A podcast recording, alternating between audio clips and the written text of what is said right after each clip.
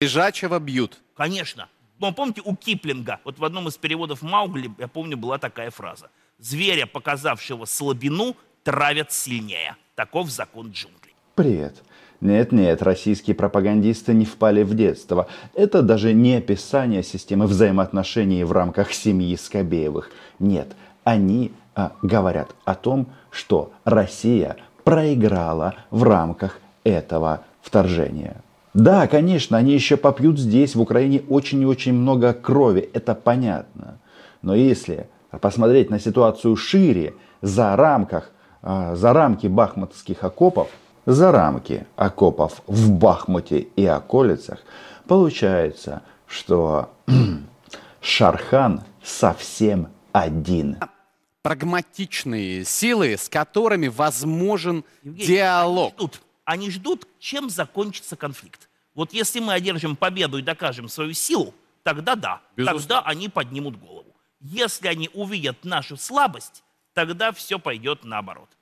Заметьте, нет ни одного намека на превосходство России на поле боя. Нет ни одного намека на то, что ситуацию они могут изменить. И сколько бы сейчас российская пропаганда не рассказывала о том, что они уничтожили Патриот, все прекрасно понимают, что по уровню военно-технического оснащения Украина или равна Российской Федерации, или еще чуть-чуть ее будет превосходить. И, кстати, по поводу Патриота. Ну вот мне прислали адрес, где а, был разлет осколков а, или остатков ракет, которые падали с неба.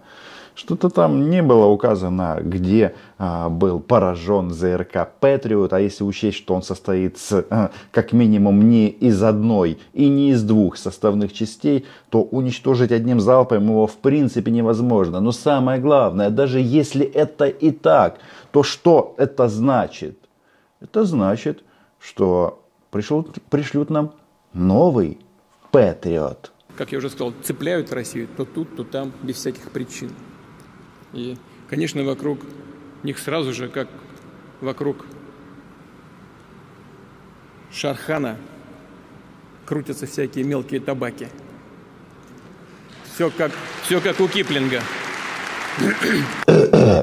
рано или поздно он все-таки протянет ноги. Так вот, если вы, как и я, согласны с тем, что Шерхан, он уже один, нет никаких табаки, и 9 мая, и присутствие а, лидеров постсоветских стран на Красной площади ничего не значит.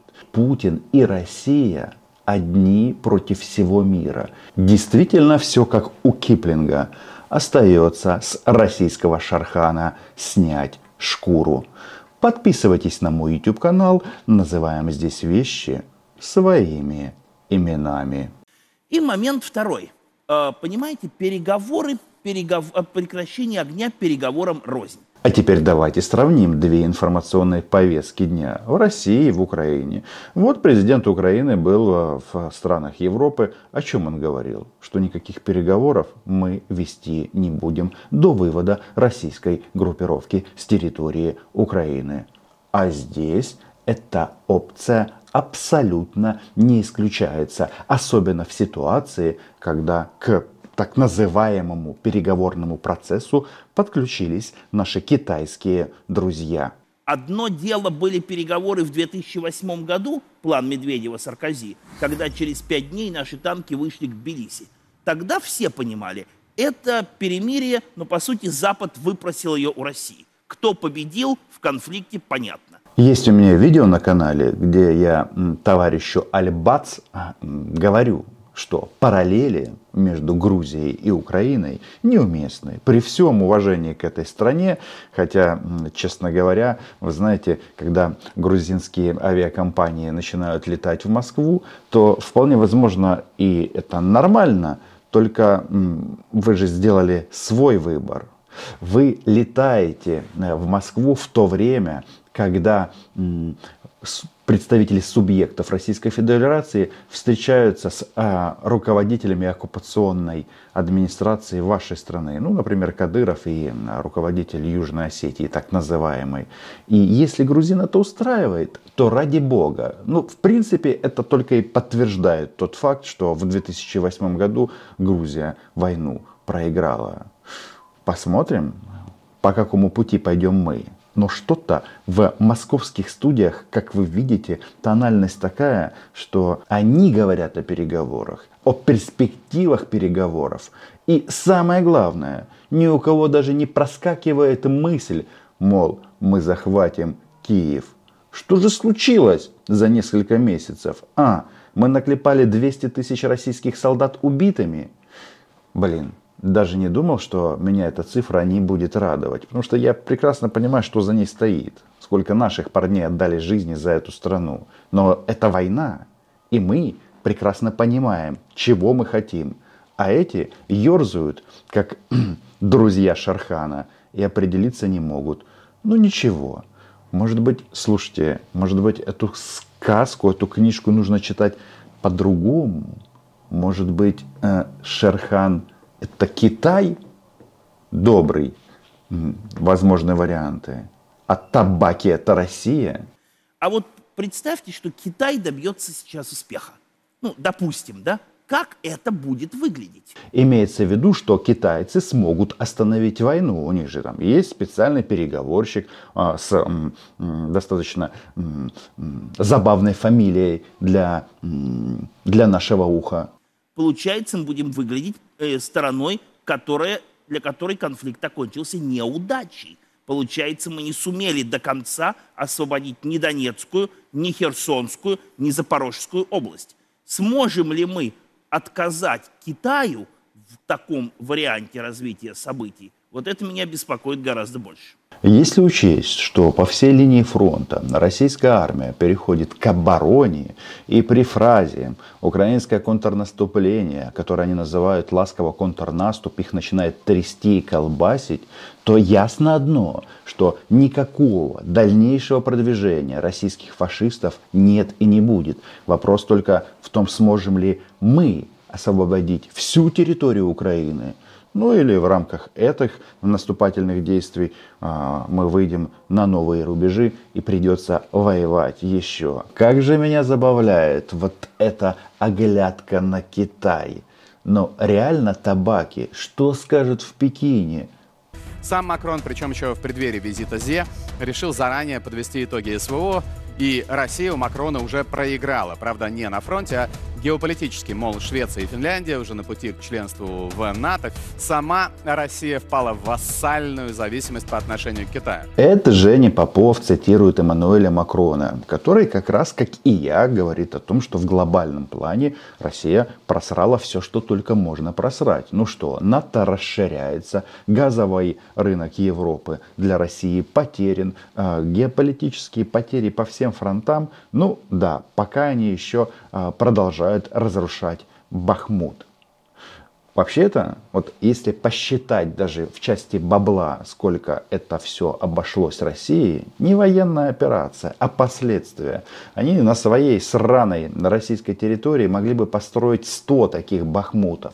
Но для этого нужно иметь мозг, а в России его нет. Он умер. Когда-то Эммануэль Макрон говорил, что у НАТО умер мозг в результате чего, что он сделал правильно, из альянса свою страну не вывел. И даже наоборот, Франция является одним из важных, я бы даже сказал, ключевым поставщиком Украине оружия и боеприпасов. Более того, Эммануэль, наш дорогой друг, который так любил перед войной поговорить с Владимиром Путиным, за что ему, конечно, спасибо, он хотел не допустить войну. Так сейчас он говорит, что будем учить украинских пилотов. И да, у нас теперь на вооружении не только Storm Shadow, но и французские ракеты, такие же Storm Shadow, только называются Скальп. Ну, на результат на поле боя это не влияет. Хотя скальп мне нравится даже больше. Скальп, который отделяет э, российские души от их тел. Если у них там есть эти души, тут это требует проверки. Я бы коровам мычала том смысле, что Россия и Китай, пожалуй, и правда стали ближе. Вот только до зависимости Франции от США, Москве и Пекину еще далеко. Давайте только вдумаемся, о чем он говорит. Значит, он сравнивает, кто от кого больше зависит. А, но значит, в раскладах э, в системе взаимоотношений Европейский Союз, а, Соединенные Штаты и, соответственно, Франция, Соединенные Штаты за последних 15 месяцев ничего не изменилось. А вот с Россиюшкой есть большие проблемы. И это, как говорится, мы еще не начинали. Мы не начинали контрнаступление. А планы, амбиции и цели у нас поставлены. Да, вопрос в сроках, ну, знаете, э, Залужному видней. Кстати, при упоминании фамилии Залужный в российских студиях начинается ступор – боятся и правильно делают. А, что касается другого а, важного вопроса. Вот говорят, генерал Залужный исчез из, из публичного поля, пропал с экранов радаров. И по этому поводу некоторые представители вот нашего экспертного сообщества, ну, до таких фантастических версий додумались. Полковник Ходоренок продолжает разжигать и программировать российское общество на поражение. Ну, мол, чему быть, того не миновать. И да, подчиненные, бойцы ВСУ идут за вашими сыновьями, которые по каким-то непонятным причинам а, оказались в Украине. Ну просто вот мороз по коже и волосы дыбом. Вот даже не хочу повторять, поскольку, значит, это выглядит ну, совершенно из ряда вон. Что на самом деле происходит? На самом деле, видимо, э, подготовка наступательной операции вступила в завершающую фазу. Генерал Заружин в настоящее время работает в войсках. Посмотрите на грустные лица на российских пропагандистов, когда в их студии показывают на полный экран Валерия Федоровича Залужного. Грустно и печально. И это правильно. И что интересно, значит, с одной стороны показывают Залужного, с другой стороны говорят о переговорах. И а, даже уже нашли, ну скажем так, некоторые аргументы для того, чтобы объяснить российскому гражданину, хотя ему объяснять ничего не надо, почему а, Россия будет вести эти переговоры. Причем, еще раз подчеркиваю, о переговорах говорят в России – не у нас.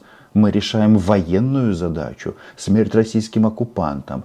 А там... Скажем, а, да, ну конечно, мы же только этого и ждали, пока вы отвоюете у нас они нашу на... территорию, которая записана в Конституции, и теперь думаю, мы готовы. Думаю, что нас будут э, соблазнять отменами каких-либо санкций для того, чтобы мы пошли хотя бы на перемирие. Какую интересную формулировку придумали эти ребята.